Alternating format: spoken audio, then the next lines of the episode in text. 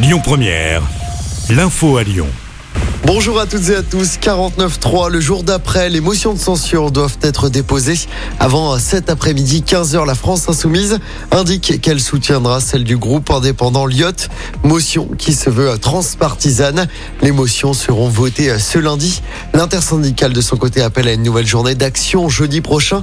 Des rassemblements locaux sont également prévus ce week-end, notamment à Lyon. En attendant, la grève se poursuit à la SNCF ce vendredi.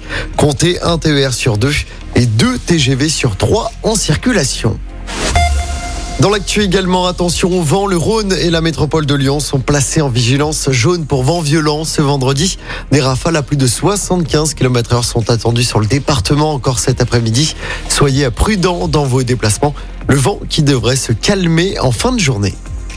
Ce drame à Lyon, un homme de 47 ans s'est défenestré sur son lieu de travail. Les faits se sont déroulés en tout début de semaine dans un bâtiment GRDF dans le 7e.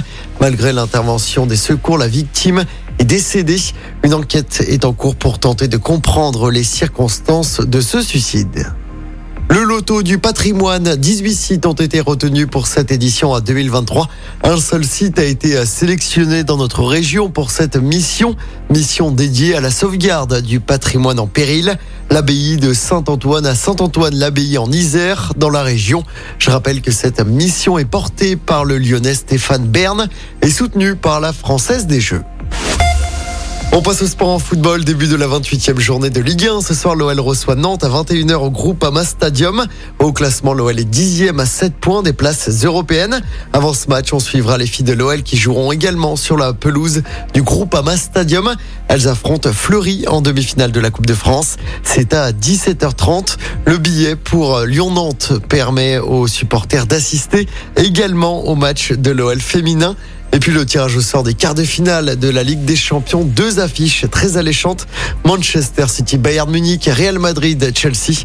Les vainqueurs de ces deux matchs se retrouveront en demi-finale. Et le vainqueur de Naples, Milan AC, affrontera le vainqueur de Benfica, Inter Milan en demi-finale de cette Ligue des Champions.